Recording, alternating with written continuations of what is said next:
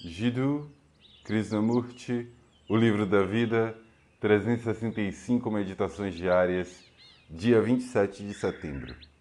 Só existe consciência. Na verdade, só existe um estado, não dois, como o consciente e o inconsciente.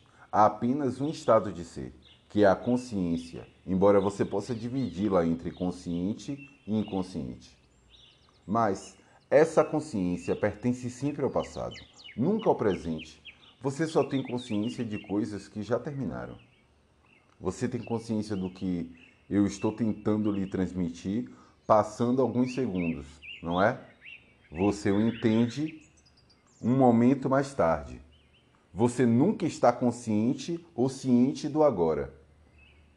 Observe seu próprio coração e mente e verá que a consciência está funcionando entre o passado e o futuro, e que o presente é apenas uma passagem do passado para o futuro. Se você observar sua própria mente em ação, vai ver que o movimento para o passado ou para o futuro é um processo em que o presente não existe. O passado é um meio de fugir do presente o que pode ser desagradável, ou o futuro é uma esperança para além do presente. Então, a mente se ocupa com o passado ou com o futuro e descarta o presente. Ou condena e rejeita o fato, ou aceita e se identifica com ele.